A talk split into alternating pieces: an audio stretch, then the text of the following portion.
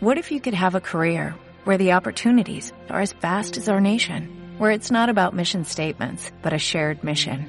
At U.S. Customs and Border Protection, we go beyond to protect more than borders, from ship to shore, air to ground, cities to local communities. CBP agents and officers are keeping people safe.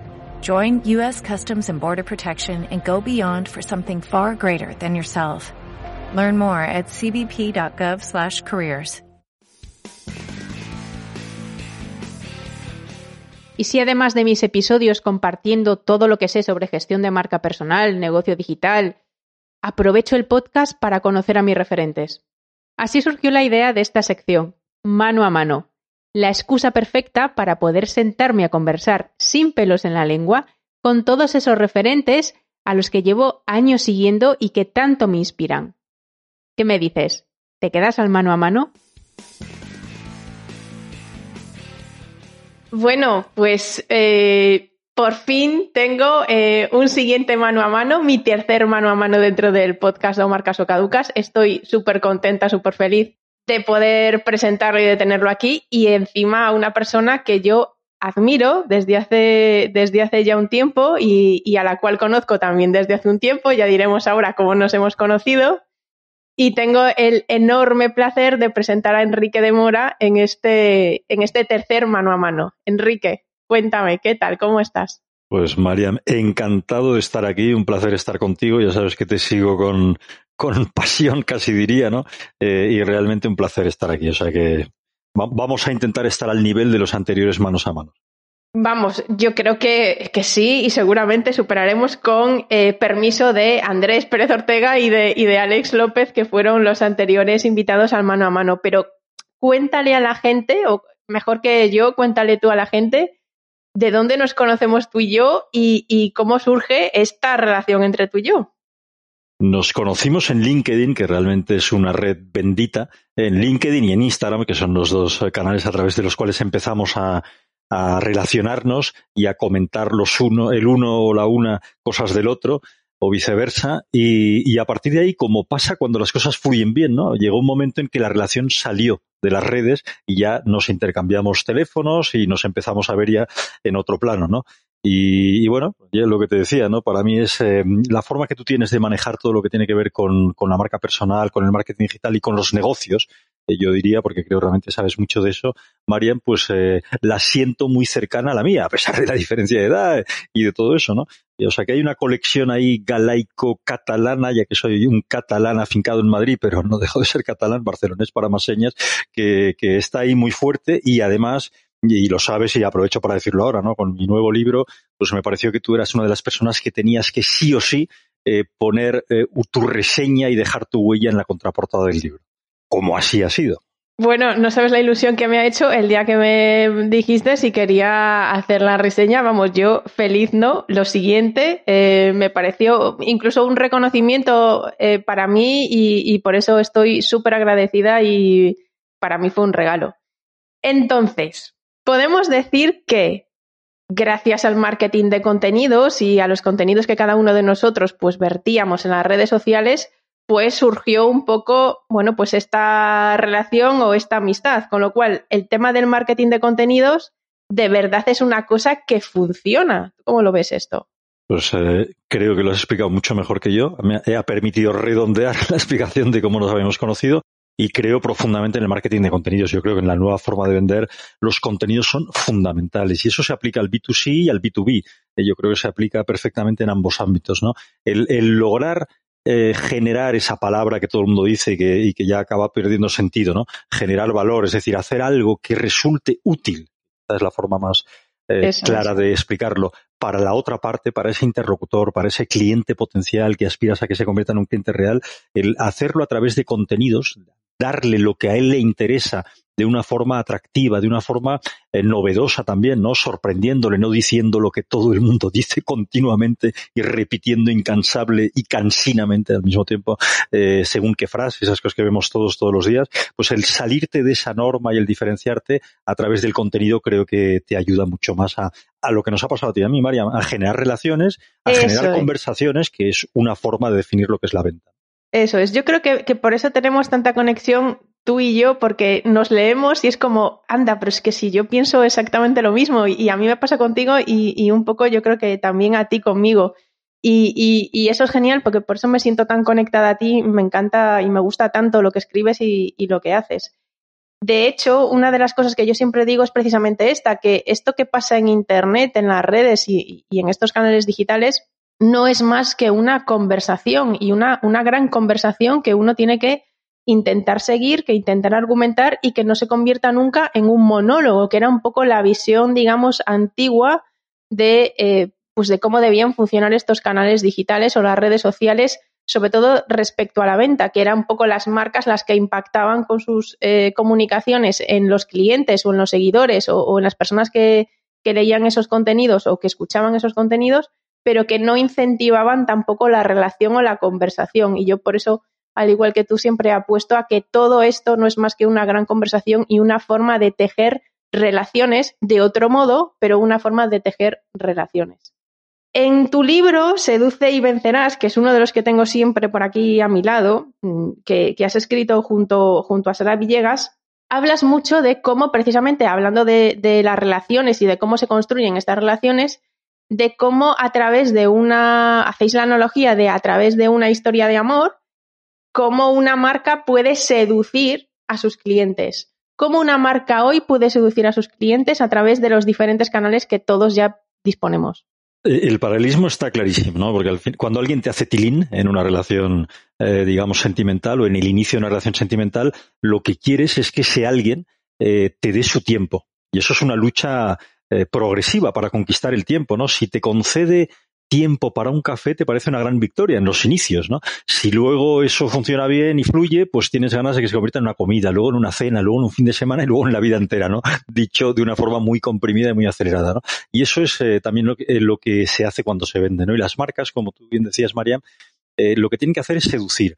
¿Y qué tienen que hacer? Bueno, pues en los tiempos que vivimos tienen que aprovechar todos los canales que existen a nuestra disposición, o por lo menos a priori plantearse hacerlo a través de sus canales. Luego ya tienen que ir identificando su público objetivo, sus clientes potenciales, en cuáles de esos canales se mueven más y ahí es donde ineludiblemente van a tener que ir a su encuentro, ¿no? Y las marcas que lo hacen bien hacen eso y hacen, como tú decías, eh, lo de conversar mucho con ese consumidor. Fíjate que es como pequeña reflexión, ¿no? Mm, lo digital suena a más frío. Parece que digital tiene que ser más frío que lo presencial. Y no es así en absoluto. Si lo manejas bien, muchas marcas están sabiendo hacerlo muy bien digitalmente precisamente porque conversan, porque interactúan y porque hacen que los consumidores que en la vida se habían planteado que hablarían con esas marcas, resulta que pueden hablar con ellas, les pueden hacer sugerencias, les pueden decir lo que les gusta, lo que no les gusta, cómo les gustaría que fuera un nuevo producto, un nuevo servicio y muchas marcas recogen el guante cuando eso es un clamor, ¿no? Cuando lo dicen muchos consumidores, ¿no? Entonces eso a mí me parece fantástico y eso humaniza eh, la relación a través de las plataformas. Lo que tienen que hacer las marcas, sean comerciales, de empresa, de personas, de emprendedores, aquí al final todo el mundo vende, aunque se, que haya gente que se crea todavía que no vende, los que dicen que no venden, nos venden que no venden. Dicho, dicho sea de paso, aprovecho para lanzar esa, esa puya cuña. Eh, pues eh, la forma de hacerlo es eso, utilizando las emociones a través de canales digitales, a través de canales presenciales en función de tu negocio, de tu sector, de tu contexto, que cada cual sabe cuál es el suyo. Entonces, seducir para atraer, para enganchar ahí un poco entre comillas a través de lo mejor que nosotros tenemos. Yo también siempre digo que pues si uno, si uno quiere vender y quiere vender con propósito, como tú también explicas, que me encantaría ahora que, que me explicaras un poco qué es para ti vender con propósito, para mí es eso, ponerse al servicio de los demás a través de aquello que nosotros mejor sabemos hacer y que va a contribuir a mejorar la vida de esas personas o de esos clientes.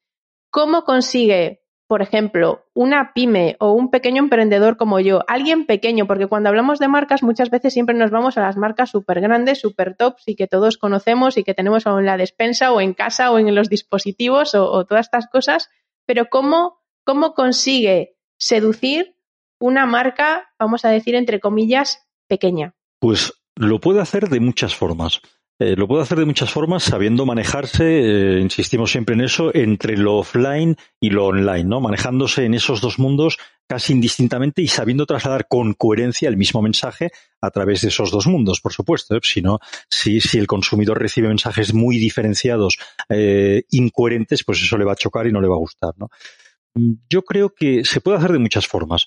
Eh, insisto mucho en la conversación, en esta, que, nos cuesta, eh, que a un emprendedor o que a un pequeño empresario el tener eh, que dedicar una gran parte de su tiempo a estar conversando con los consumidores, pues significa dedicarle una parte de su tiempo, ¿no? Pero esa es la base, esa es la base. Por ejemplo, una, voy a hacer un ejemplo que, me gusta mucho contar. Un, negocio para un negocio de producto fresco, una pescadería, una frutería que se plantea digitalizarse y le asusta y le da miedo esa palabra, ¿no? Bueno, pues puede digitalizar sus ventas mucho más sencillamente de lo que cree, simplemente empezando a recolectar su base de datos, empezando a pedirle a esos clientes que van a su pescadería, a su negocio, al que sea, a pedirle sus datos básicos, nombre y apellido y el número de teléfono. Y si nos animamos mucho, el email, ¿no? Pero vamos, con el número de teléfono para empezar en ese tipo de negocios que estoy diciendo, suficiente. Y a partir de ahí, les puede una, dos, tres veces a la semana, tampoco se trata de agobiar y hacerlo cada día o varias veces al día, eh, comunicarle su oferta de producto fresco del día y decirle hoy tenemos mero, tenemos rape y tenemos pez espada.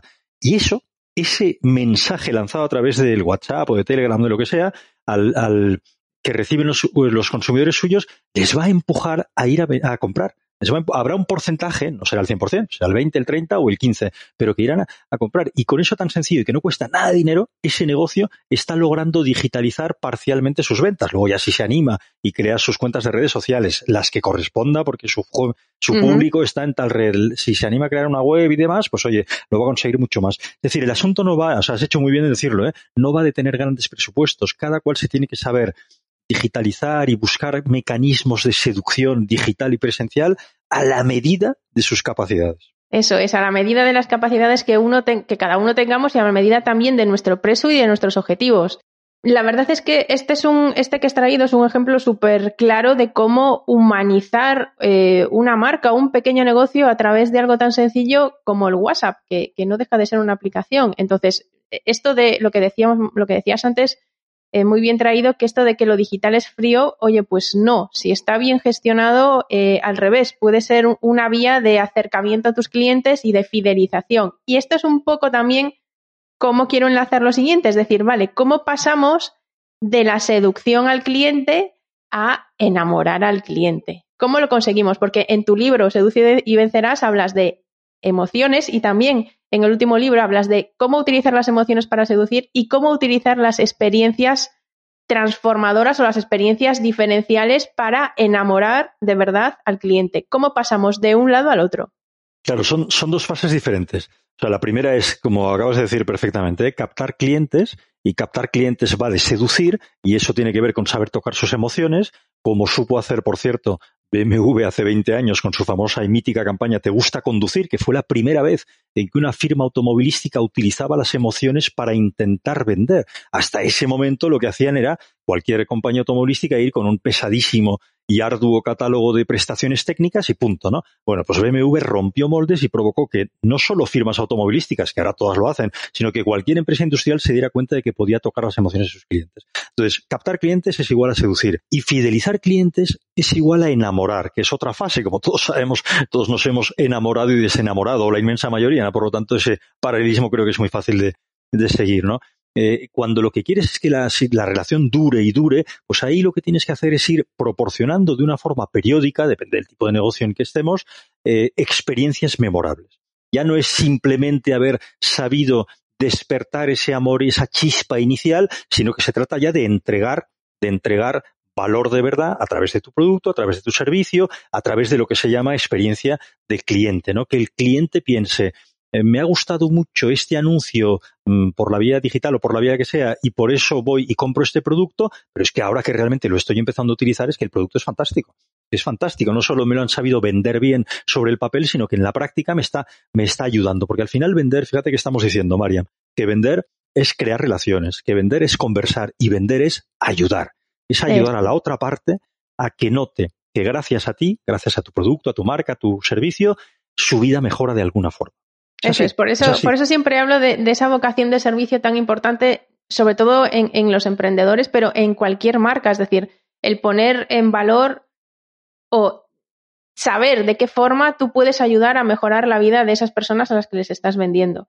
Otra cosa, vale, entonces hemos seducido, hemos atraído, les hemos enamorado. ¿Cómo hacemos para que no se acabe el amor? Pues como en una relación sentimental, ¿no? Hay que regar lo que se dice siempre, ¿no? Hay que regar el amor porque lo típico es, y eso pasa, pasa en el amor humano y en el amor marca cliente, ¿no? Eh, lo típico es que cuando has conseguido lo que parece muy difícil, que es conquistar a ese corazón de la persona o del cliente, pues te relajes, te relajes en exceso y empieces a seguir dedicándote pues a, nuevos clientes, a captar nuevos clientes y olvidas un poco a esos que ya has conseguido. Ese es el gran fallo, ¿no? El olvidarte de ellos, ¿no? Entonces, no nos olvidemos nunca de ellos. Eh, estemos dándole, ofreciéndoles experiencias periódicamente. Recordemos, y ahí hay una herramienta fantástica que se llama el CRM, que, no, que además es totalmente accesible a día de hoy. En los inicios el CRM, y lo cuento en la nueva venta, en el nuevo libro, eh, Mariam, como tú bien sabes, el CRM al principio era una herramienta complejísima y un software complejísimo que solo estaba al alcance de grandes corporaciones. Desde hace ya bastantes años es súper barato tener un CRM, un buen CRM, por no decir incluso que hay algunos de coste cero con unas prestaciones básicas, y te permite saber cuándo tienes que estar interactuando con tus clientes. ¿no? Entonces, eh, regar el amor consiste pues en ofrecerle a lo mejor productos nuevos o servicios nuevos cada cierto tiempo, demostrarle que te acuerdas de él aunque no le ofrezcas un producto nuevo y simplemente le llamas para preguntar cómo estás, que por cierto, me retrotraigo un momento a los inicios de una relación y volvemos a esta fase avanzada, ¿no? En los inicios es muy interesante cuando uno está captando clientes, que lo debería hacer siempre, que nunca hay que relajarse, preguntarle a los clientes que te llegan a ti cómo me has conocido, cómo nos has conocido, porque esa es una forma sencillísima también de saber cuál es el marketing que te funciona y cuál es el que no. Si te dicen te he conocido a través de tu red social tal, pues te vas dando cuenta de que esa red social es lo que mola. O en el anuncio de esta revista de tu pueblo, pues, eh, pues a lo mejor es que es una buena vida. Bueno, y volviendo al otro, la fidelización es eso, ir ofreciendo cosas nuevas, es ir alimentando la relación, manteniendo una conversación activa, preguntándole al cliente, por ejemplo, en la fase de la pandemia, ¿cómo estás? ¿Qué tal te va? Las cosas eh, están bien en estos tiempos difíciles, simplemente mostrando interés estás humanizando la relación y estás provocando ganas de que él siga comprándote o nutriéndose de ti. Mm, me encanta que hayas dicho esto porque también me sirve y me da bien. Por eso digo que yo conecto muchísimo contigo porque es que pensamos muy parecido y, te me adelantas a, cosas y digo yo, pero si, si, yo es lo mismo esto, lo mismo que, que dice Enrique es lo mismo que pienso yo volvemos atrás un poquito con el tema de la unicanalidad y, también un poco de, todo lo que ha pasado, porque tú en este, en este libro nuevo, que es tu octavo libro. Séptimo. Séptimo libro, bueno, habrá ocho seguro. Tu séptimo libro, La nueva venta e instrucciones de uso. Eh, hablamos de cómo vender en tiempos pospandémicos. Bueno, la pandemia al final también una de las consecuencias que ha traído eh, ha sido un poco eh, el acelerar todo este proceso de digitalización de todas aquellas marcas o aquellas empresas que a lo mejor no estaban tan digitalizadas hasta ese momento y les ha obligado o nos ha obligado a todos a poner más foco en los canales digitales para comunicar, para seducir, para enamorar y para vender. Pero hay vida, sigue habiendo vida mucho más allá de las redes sociales o sigue habiendo vida mucho más allá del mundo digital. Para mí el secreto está en esto que hablábamos antes, en la omnicanalidad. Pero, ¿qué otros puntos de contacto podemos encontrar a nivel de comunicación fuera de las redes o fuera del mundo digital para seguir seduciendo o que sirvan para eh, construir una estrategia, digamos, muy 360 entre el online y el offline? Es que no hay que olvidarse, porque a veces uno en esta vorágine eh, actual eh, se acaba sumergiendo en lo digital y se cree que todo, que, lo digital es, eh, es, el universo completo, ¿no? Y, y, no, es una parte fundamental y cada vez más creciente, pero lo presencial está ahí. Depende, por supuesto, Mariam, de cada tipo de negocio, pero hay muchos negocios y algunos que nos están escuchando hoy seguro que son 100% presenciales y que deben alucinar un poco pepinos cuando oyen hablar todo el rato de digitalización, ¿no? Hay negocios a los que les cuesta realmente mucho digitalizarse y a lo mejor es que ni siquiera tienen que hacerlo. Fíjate, voy a decir algo que va en contra de lo que yo mismo y tú eh, preconizamos, ¿no? Es decir, que todo depende, las recetas universales no existen. Todo depende del sector en el que estés, de cómo son tus clientes. Hay clientes que son mucho más modernos y otros que no son tan modernos. O sea, cómo es tu público objetivo, eh, del tipo de empresa, el tipo de producto, y entonces, en función de eso, tienes que saber digitalizarte en la medida, insisto en eso, de tus posibilidades. No hay que asustarse con lo de la digitalización, eh, que puede ser digitalización comercial para empezar, y luego ya digitalizas otras partes de tus procesos y de tu negocio. Eh, pero yo creo que es menos indistinto, o sea, es menos diferente de lo que parece. En lo presencial y en lo digital, el asunto va de conectar. Fíjate que, mira, una, una, una expresión que se utilizaba en la venta clásica era el ABC, en inglés, el ABC de las ventas, ¿no? Se decía always be closing, es decir, siempre estar cerrando, siempre estar cerrando operaciones, operaciones comerciales, siempre estar cerrando ventas, ¿no?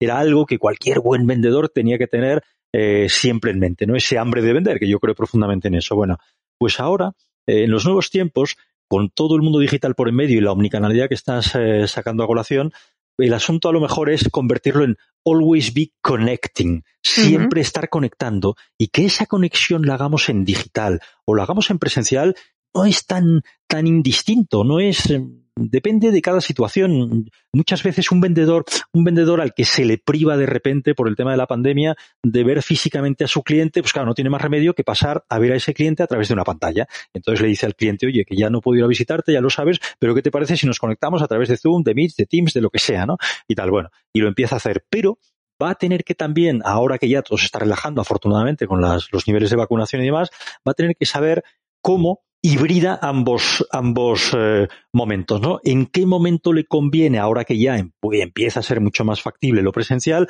cuándo le conviene tener una visita a través de la pantalla o cuándo conviene sí o sí empeñarse en que sea una visita presencial, porque en según qué momentos, para cerrar un acuerdo o para abrir una relación, lo presencial ayuda más que lo digital. La venta híbrida de la que hablas también, también en el libro, que, que yo también eso, estoy, estoy muy de acuerdo, yo que soy quizá más de digital que, de presencial, porque bueno, he sido durante mucho tiempo y me sigo considerando directora de marketing digital. Lo mismo que hacía antes para marcas comerciales, lo hago ahora para marcas eh, personales fundamentalmente. Em, pero esto que, dices a mí me parece eh, eso muy importante, esta, esta vorágine en la que estamos metidos de, de quedarnos o, tener que estar en casa, tener que trabajar desde casa, tener que comunicarnos desde los dispositivos, constantemente con gente, con clientes, con equipos, pues a veces nos hace un poco olvidar lo importante que es esa parte también presencial y de contacto a lo mejor un poco más directo, pero también al mismo tiempo eh, la humanización de todos estos canales nos ha permitido ver que no es tan diferente como tú dices eh, el conectar a través de qué, mm, de qué canales. Es decir, lo, lo, importante no es el canal en sí mismo, sino la forma en la que conectamos con nuestros clientes o en las que conectamos con las personas que nos siguen o, que quieren saber de nosotros. Entonces, por eso, el, generar confianza también y, y, despertar o ver que todas las cosas que hacemos en todos los canales digitales o presenciales que tengamos, eh, eh, hay coherencia en ese comportamiento es tan importante. ¿Cómo podemos empezar a generar confianza en nuestros clientes? Es algo que cuesta conseguirlo de buenas a primeras. Es decir, vender también es un viaje normalmente largo hacia la confianza del cliente. Cuando estás, cuando vendes a través de un e-commerce, pues a lo mejor puedes conseguirlo mucho más rápidamente, ¿no? Porque estamos, eh, estoy yo trasteando mis redes sociales y me aparece un anuncio de una marca, a lo mejor eh, de la que nunca he comprado, pero si me parece atractivo ese anuncio que aparece súbitamente ahí, bueno, pues a lo mejor voy y compro en ese momento, ¿no? O sea que le doy la confianza de entrada y luego ya veré si realmente con el producto que me envían y con el uso de, del producto pues la, ratifico. Pero normalmente, y por ejemplo en B2B, eh, normalmente la venta es un proceso más largo, no se hace de así en un plus y requiere ir ganándote esa confianza poco a poco. ¿Y cómo la vas ganando? Pues bueno, primero demostrándole al cliente o al consumidor que lo conoces, que lo entiendes, que sabes quién es, que te has informado, que has averiguado antes de empezar directamente a hablar con él eh, por dónde van los tiros de sus preferencias, de sus necesidades, de su dolor, para decirlo como lo decimos todos ahora, ¿no? Eh, eso, cuando tú eres el consumidor, ver que la otra parte está hablando, hablando de lo que tú, eh, de lo que a ti te interesa, pues eso ya es un inicio de ganarte la confianza. Pero es un proceso lento y hay que ir haciéndolo poco a poco. O sea que no, no, no, hay que intentar precipitar. Eso es. De hecho, muchas veces una de las cosas que me plantean los emprendedores con los que trabajo eh, es que eso, que se agobian muy pronto porque quieren resultados muy pronto y, y yo siempre les digo que esto es, no es un sprint, sino que es más bien una carrera de, de media o larga distancia en la que pues eso, la comunicación juega un papel fundamental y vuelvo a repetir, el hecho de ponerte a través de esa comunicación al servicio de los demás para que empiecen a ganar confianza, para que confíen en ti, para que tú también puedas demostrarle que eres bueno de verdad en aquello que estás diciendo que, eres bueno. Pero volviendo otra vez al tema de la pandemia. La pandemia ha eso, empujado o, acelerado a mucha gente a, la digitalización y también es verdad que eh, nos obliga a estar los que, la gente que vendemos, que en realidad es lo que decías tú también antes, que somos todos, a eh, ver de qué modo podemos impactar o podemos atraer o podemos sorprender a la gente y cómo podemos llamar su atención, porque todos estamos impactados a lo largo del día por un montón de, bueno, pues de mensajes, contenidos, anuncios, etcétera, etcétera. ¿Crees que también la pandemia ha traído una nueva forma de vender o una nueva forma de atraer? Eh, absolutamente, ya sabes que yo defiendo siempre que estamos alineados como, como en todo, eh, que hay que atraer en vez de perseguir. Hay mucha gente que todavía se empeña en perseguir, es decir, la venta, la mala venta, que hay mala venta y buena venta, como cualquier otra cosa que analicemos, eh, la mala venta es aquella que antes y ahora lo que hacía era perseguir, perseguir, acosar, es un, es, un, verbo quizás hasta duro, ¿no? Pero al, al, y todos y todos lo vivimos, ¿no? Todos lo vivimos de alguna forma. Entonces el mal vendedor está persiguiendo y está realmente atosigando. Eh, yo creo que la pandemia nos está ayudando a descubrir que a través de las redes sociales, que ya venía de antes de la pandemia, pero lo estamos intensificando gracias a la pandemia, que a través de las redes sociales podemos vender, construyendo relaciones poco a poco con unos cimientos que empiezan, insisto en eso porque creo que es fundamental, por conocer muy bien a tu cliente. Yo quiero venderte a ti, pues lo primero que tengo que hacer es conocerte muy bien quién eres tú, cómo eres tú, pero no solo cómo te llamas, eh, qué edad tienes y dónde vives, sino sobre todo qué es lo que te gusta y qué es lo que no te gusta y cuáles son tus preferencias y dónde en qué redes sociales te gusta moverme, moverte. Y entonces tengo que ir a esas redes sociales en las que a ti te gusta estar para empezar a lanzar mensajes donde al principio no me va a hacer ni caso casi nadie porque seré un novato en esas lides, pero si soy persistente, si lo hago decentemente, si voy creando contenidos realmente adecuados para ese público objetivo al que quiero llegar, pues empezaré a ver que van interesándose por mí. Es un, es un, es absolutamente progresivo. Vas captando progresivamente la atención y, lo acabas viendo. Eso en LinkedIn, tú y yo lo sabemos perfectamente, Se, se, ve clarísimo en cuestión de meses. Haciéndolo consistentemente en unos meses lo consigues, ¿no? Que luego, curiosamente también, otro, otra pequeña reflexión, Mariam, al final, cuando vendes a través de redes sociales, el gran objetivo muchas veces, no diré que siempre, pero muchas veces es acabar sacando la relación de las redes sociales. Igual que cuando ligas en una discoteca, el objetivo es que no se quede en la discoteca el tema, sino que salga a, a la casa de uno de los dos o al campo o a un restaurante y luego ya se verá hacia dónde llega, ¿no? Completamente. De hecho, aquí estamos, pues eso, tú y yo, podemos ser un ejemplo de eso. Nos hemos seguido, nos hemos encontrado, nos hemos atraído gracias a esos contenidos. Después nos hemos entrevistado, eh, hemos hablado, hemos compartido. Y, ahora aquí estamos, que he, tenido la super mega suerte de poder eh, ser de las primeras en leer eh, tu nuevo libro y encima poder hacer una reseña con la que estoy encantada y que además es con lo que quiero cerrar la entrevista. Pero antes, has hablado del buen vendedor. ¿El buen vendedor nace o se hace? Pregunta, aquí esto nos daría para unas cuantas entrevistas. ¿eh? Eh, yo creo, antiguamente parecía que el simplemente tener labia ya era, ya te convertía en un gran vendedor y ahora ya no es así. Ahora ya, si tienes labia, si comunicas bien, si hablas bien, pues eh, es una parte importante, es mejor hacerlo bien que hacerlo mal, ¿no? Pero ser un buen vendedor eh, se hace a base de mucho esfuerzo, de mucho esfuerzo y de mucha preparación para conocer muy bien, obviamente, tu propio producto, tu servicio y tu empresa, eso es evidente, ¿no? Pero sobre todo para conocer muy bien al mercado, para conocer muy bien al cliente, para conocer muy bien a los competidores y ver qué hacen bien para emularlo, hacerlo a tu manera, no copiarlo, sino emularlo y para no hacer lo que hacen mal, ¿no? Eh, y claro, el buen vendedor de antes era 100% presencial y ahora para ser un buen vendedor tienes que ser presencial y digital y no cualquier vendedor presencial sabe ser digital y al contrario también sucede lo mismo. Es decir, un vendedor digital que solo ha vendido digitalmente lo colocas físicamente frente a un cliente de carne y hueso y probablemente las pasa canutas, ¿no? Por lo tanto, yo creo que hay que ir haciéndolo. Lo que pasa es que se hace a base de, pues eso, valga la redundancia, se, se, hace a base de hacer, a base de acción. Hay que equivocarse, hay que, hay que pisar la calle, que en este caso pisar la calle es pisar la calle, pisar la pantalla, pisar las redes sociales, equivocarse unas cuantas veces, equivocarte de redes sociales, equivocarte en el tono del mensaje, para a partir de ahí rectificar y aprender. Pero, pero también eh, esto que decíamos de que todos vendemos, también tener en cuenta de que ya no solo vende el equipo comercial o el equipo de ventas de las empresas, sino que todos dentro de la empresa, desde el primero al último, desde el señor CEO o la señora CEO hasta, hasta la última persona que, que forme parte de ese equipo humano, pueden ayudar a vender a esta, a esta marca. ¿Qué destrezas debemos mínimas debemos de desarrollar para vender o para empezar a seducir a través de diferentes canales a nuestros clientes? Fíjate, imaginándonos una empresa grande, como tú estabas diciendo, que tiene su recepción al uso y tal y cual. Eh, yo cuando llamo a una empresa, o cualquiera, cuando llamo a una empresa, eh, la forma en que te atiende la recepcionista o el recepcionista ya es empezar a vender o empezar a cerrar una posibilidad de compra o de venta. Porque si te tratan, si te atienden mal, evidentemente ya, ya no te entran ganas, ¿no? De seguir ese juego. Por lo tanto, todo empieza por ahí porque es la puerta de entrada, ¿no?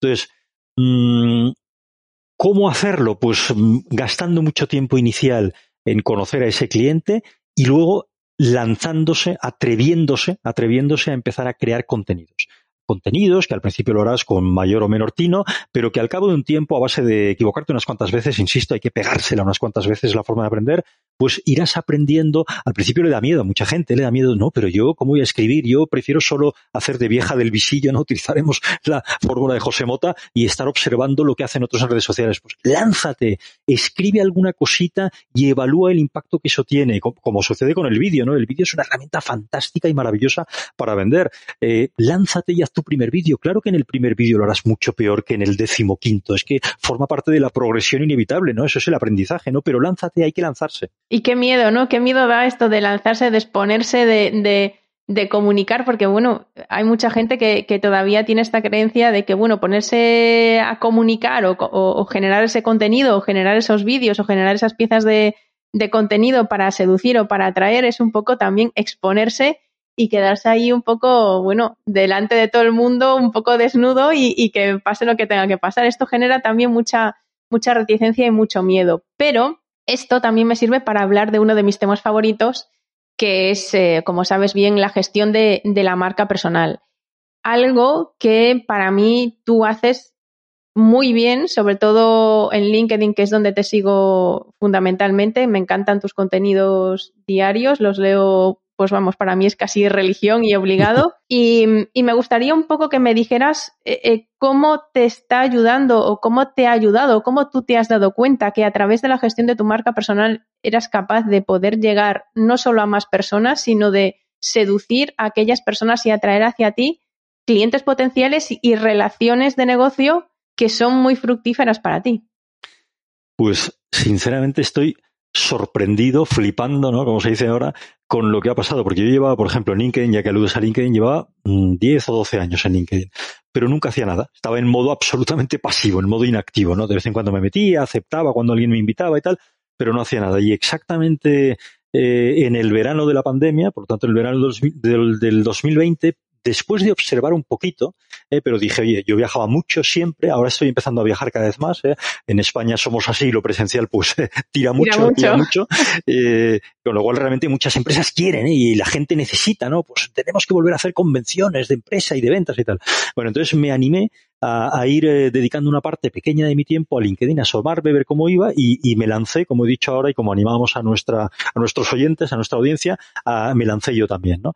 Y, me sorprendí muchísimo, Marian, porque vi como en muy poco tiempo, muy poco tiempo significa en tres meses, empezaba ya a generar un impacto. Es verdad que yo llevaba muchos años y hay gente que me conoce por mis libros y mis conferencias y tal, pero yo era más físico que digital. Estaba en lo digital y había estado en Twitter y había estado tal, pero no, pero no con la intensidad con la que estoy ahora eh, en, en, LinkedIn en particular, ¿no? Entonces empecé a tener respuestas, empecé a, eh, empecé a recibir, aparte de relaciones como contigo, ¿no? Eh, gente que quería conocerme más, que me lanzaba mensajes directos y demás. Entonces estoy viendo que surgen opciones de colaboración eh, que ojo, algunas son, pues, hay que saber decir que no en esta vida, ¿no? Porque hay, eh, quizá demasiada gente quiere colaborar con uno y entonces no tienes más remedio que saber decir que no a unos y que sí a otros, ¿no? Hay que ser selectivo en eso, ¿no? Eh, posibilidades de negocio y demás, con lo cual, para mí LinkedIn se ha convertido en una fuente no solo de aprendizaje permanente, como me pasa a mí con tus posts y demás, además en tu caso me pasa una cosa que me divierte, ¿no? Yo ya, quizá también porque lo intento hacer a estas alturas de mi vida de esa forma, pero me gusta tu lado transgresor Y yo soy absolutamente transgresor y los que me conocen bien lo saben. Otra cosa es que en los últimos años intento también, porque, eh, porque, porque ya tengo una cierta edad, digámoslo así, aunque creo que la edad es lo de menos en estas historias, pero sí que intento, he calmado un poco mis niveles de provocación y de transgresión, porque no todo el mundo los percibe igual de bien, ¿no? Entonces tú lo tienes y eso me divierte mucho, ¿no? El, Entonces, bueno, el punto de la rebeldía siempre, siempre tiene su, su lado bueno y, y, su lado malo. Hay que saber manejarlo. No lo compra todo el mundo, pero es que, es que nunca puedes pretender que todo el mundo te compre. Cuando quieres venderle a todo el mundo es que ya has fracasado por, por definición. El asunto va de, oye, ¿a quién quiero yo realmente vender? ¿no? Y entonces y le, das a ese público al que persigues o a objetivo, eh, a eso me refiero, pues lo que quieren, lo que, lo que les interese además. Con lo cual, recomiendo profundamente LinkedIn. Yo creo que Instagram también es una red muy chula y que tienes que saber cuál es tu red para, para lograr transformar tu negocio, porque en cuanto te metes en el mundo digital, pues tu escaparate lo abres 24 horas al día, los 365 días al año. Y eso es maravilloso. Ya no es que de 10 a 8 de la tarde estés abierto, es que estás abierto siempre y tú estás durmiendo y a la, por la mañana, a las 6 de la mañana, si te despiertas temprano como tú y yo, pues ves un mensajito de alguien que dice, oye, que es que he visto este post tuyo o este vídeo tuyo y me encantaría mm, comprarte tal cosa, ¿no? Bueno, pues vas trabajando mientras duermes. Eso es una gran oportunidad. De hecho, eh, Alex López lo dice muy bien y es una de las frases que, que más repite y es que en redes sociales o en el mundo digital tú tienes al final los mismos metros cuadrados que una gran multinacional. Entonces, todo esto se convierte en una gran oportunidad. Hay que saber cuáles son aquellos canales en donde tú realmente puedes aportar utilidad y, también en donde están tus clientes y donde te sientes más cómodo y más confortable, porque al final si te sientes cómodo y confortable seguramente comunicarás mejor y aportarás más. Eh, pero realmente es una oportunidad que, que no saber aprovecharla puede generar un coste importante para uno o para la marca para la que trabaja porque puede quedarse un poco relegado o fuera también de mercado. Esto es un poco la, propia filosofía de, de Omar Caducas. Entonces, recapitulando, hemos hablado de la nueva venta, de qué es lo que ha pasado tras la pandemia, de cómo seducir, atraer y enamorar eh, y mantener la llamita del amor con nuestros clientes. Y hemos hablado de tu nuevo, de tu nuevo libro, la, nueva venta, instrucciones de uso. Eh, cuéntanos por qué alguien debería leer este libro que a mí me ha molado tanto. He intentado, como ya llevo unos cuantos a mis espaldas, unos cuantos libros, he intentado que sea un libro extraordinariamente práctico. Y eso ahí contesto a tu pregunta, ¿no?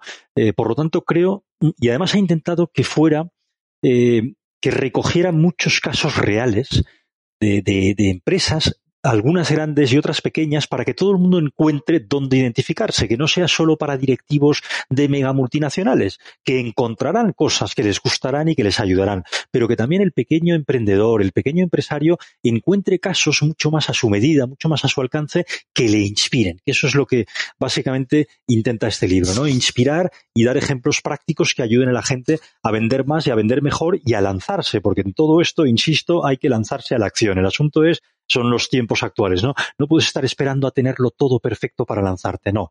Eh, empiezas a trabajar y cuando tengas la sensación de que tienes tu prototipo de producto de servicio, empiezas a contrastar con los clientes eh, potenciales si les va a gustar o no. Mira, hay un mega directivo de Procter Gamble que es español, es sevillano, pero vive en América Latina, eh, Alberto Moriana se llama, es vicepresidente, de, en fin, digamos es el jefe de grandes áreas, y él dice que anima a sus vendedores a ser seguidores de sus propios seguidores de Procter Gamble. Eso es lo que hay que hacer. Tienes que seguir a tus seguidores, tienes que seguir, eh, ver, husmear, rastrear, explorar, investigar lo que hacen tus clientes potenciales y tus clientes reales, porque aprendes muchísimo a partir de ahí. Y ese tipo de consejos prácticos eh, los encontraréis en la nueva venta. O sea que os animo a venderlo, a, leerlo para vender mucho más. Eso es, las claves para vender en tiempos pospandémicos. Yo creo que para cerrar, antes de lanzarte la última pregunta, que la tengo ahí guardada, porque no sé si sabes que en los mano a mano lo que hago es preguntarle a los invitados al final, déjame una pregunta para el siguiente invitado, que nunca se sabe quién va a ser, entonces al final te diré eh, la pregunta que me, ha dejado, que me ha dejado Alex López para el siguiente invitado que eres tú, pero antes quiero cerrar leyendo la reseña que te he dejado en el libro, que yo creo que resume muy bien cómo, cómo he eh, interpretado yo este libro y por qué yo lo recomiendo, ¿vale? Enrique conoce a la perfección cómo captar y enamorar a clientes en los nuevos tiempos híbridos. He disfrutado muchísimo con la lectura de cada página. Evocar emociones, crear experiencias y tejer buenas relaciones es la triada ganadora para convertirnos en los mejores vendedores en la era pospandémica. Un must have, y de verdad yo recomiendo que se compren este libro porque es muy fácil de leer, muy rápido y sobre todo muy práctico. Un must have tanto para los que amamos la venta, como yo, como para los que quieren aprender a vender con propósito y vocación de servicio hacia los demás. Yo si leyera esto, yo compraría el libro eh, casi seguro. Así que eh, de nuevo te doy las gracias eh, por esta oportunidad. primero por sentarte conmigo para hablar del libro y para hablar de la venta digital y, offline también. Eh, que para mí siempre es un placer, pues eso, compartir contigo y, conocer un poco pues tu visión sobre todo esto, que además es una visión muy próxima a la mía y, yo creo que por eso conectamos tanto. Eh, y gracias también por permitirme leer el libro pues de las primeras personas y tener un poco esa, esa, esa primicia que para mí pues, fue un regalo. Y ya por último, eh, eso.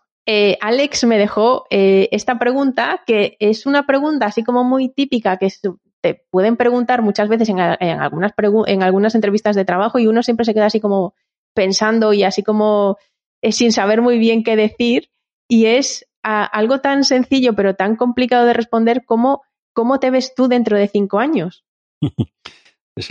eso era una pregunta clásica en, la en las entrevistas de trabajo. Era, ¿eh? ahora, ahora ya se lleva menos que antes en ese entorno, en otros entornos sí.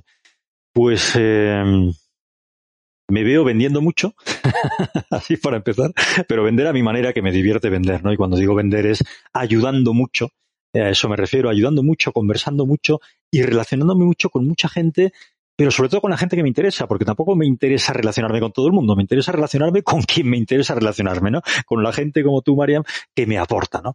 Eh, entonces me veo, pues eso, muy, muy relacional en el plano físico y en el plano digital, y disfrutando de la vida, porque yo soy absolutamente, eh, soy un trabajador incansable, como saben los que me conocen de cerca y los que trabajan conmigo, eh, pero que al mismo tiempo necesito disfrutar continuamente de lo que, de lo que hago. Entonces, espero en cinco años seguir disfrutando con los mismos niveles de intensidad que lo hago ahora.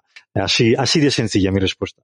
Y ahora tú tienes que dejarme una pregunta para el siguiente invitado que venga al mano a mano, a ver qué se te ocurre que no tiene que estar forzosamente relacionada con la venta. No, no, lo, que, tú quieras, lo que tú quieras.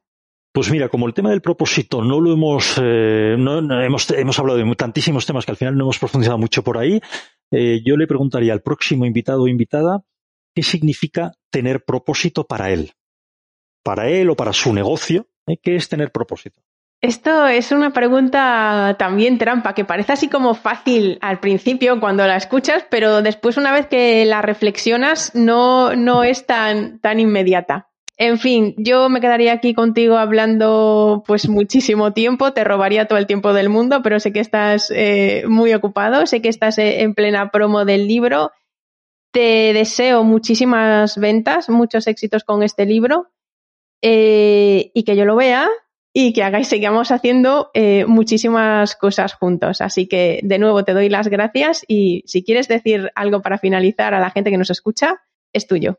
Pues eh, uno, gracias por escucharnos, que eso siempre es un privilegio en este mundo en el que hay tanta gente intentando llamar la atención y que te sigan escuchando mucho porque tienes un podcast realmente fantástico. Yo, yo por ejemplo, escuchaba a Alex eh, y Andrés eh, en tus mano a mano anteriores y, te escucho siempre que puedo y creo realmente que se aprende muchísimo y que identifiquen muy bien a qué gente hay que seguir a través de las redes sociales porque hay mucha gente que tiene muchas cosas que dar para que uno vaya mejorando siempre, porque eh, tenemos que estar mejorando siempre, somos eternos aprendices.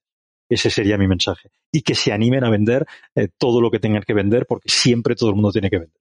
Eso es. Pues nada, yo creo que ya cerramos aquí y desear a todos y a ti pues muchas ventas, buena venta y buena música también, que a los dos nos encanta. Eso es. Muchas gracias, Enrique. Gracias, María. Placer. Espero de verdad que hayáis disfrutado de la entrevista con Enrique. Enrique, bueno, pues como he dicho durante la entrevista también es una persona que he conocido a través de LinkedIn en, estos tiempos de pandemia. Y conectamos enseguida, la verdad, aunque bueno, no solo gracias a los contenidos, también gracias a nuestro amor por la música y también a, las ganas de comunicar de una forma un poquito diferente al resto. En cuanto empecé a leerle, enseguida me di cuenta de lo mucho que compartíamos. Prácticamente tenemos la misma visión de entender la venta y del cómo uno debe acercarse al cliente para vender con propósito y con vocación de servicio, que es algo que yo siempre eh, repito constantemente. ¿Y quién me iba a decir a mí que gracias a todo esto haríamos honor a eso que los dos eh, divulgamos siempre que podemos, que es construir una bonita relación entre dos profesionales que aprenden el uno del otro? Así que cuando Enrique me pidió una reseña para su nuevo libro, me sentí tan agradecida que no podía creérmelo. Y es que cuando uno de tus referentes te reconoce, es simplemente impagable y genial, y por eso le daré siempre las gracias. Además, espero de corazón que hayas disfrutado del mano a mano con Enrique y hayas recogido todas las claves y todas las ideas que nos ha dejado y que te las apuntes porque realmente son súper aplicables y súper sencillas de eh, bueno, desarrollar y poner en marcha.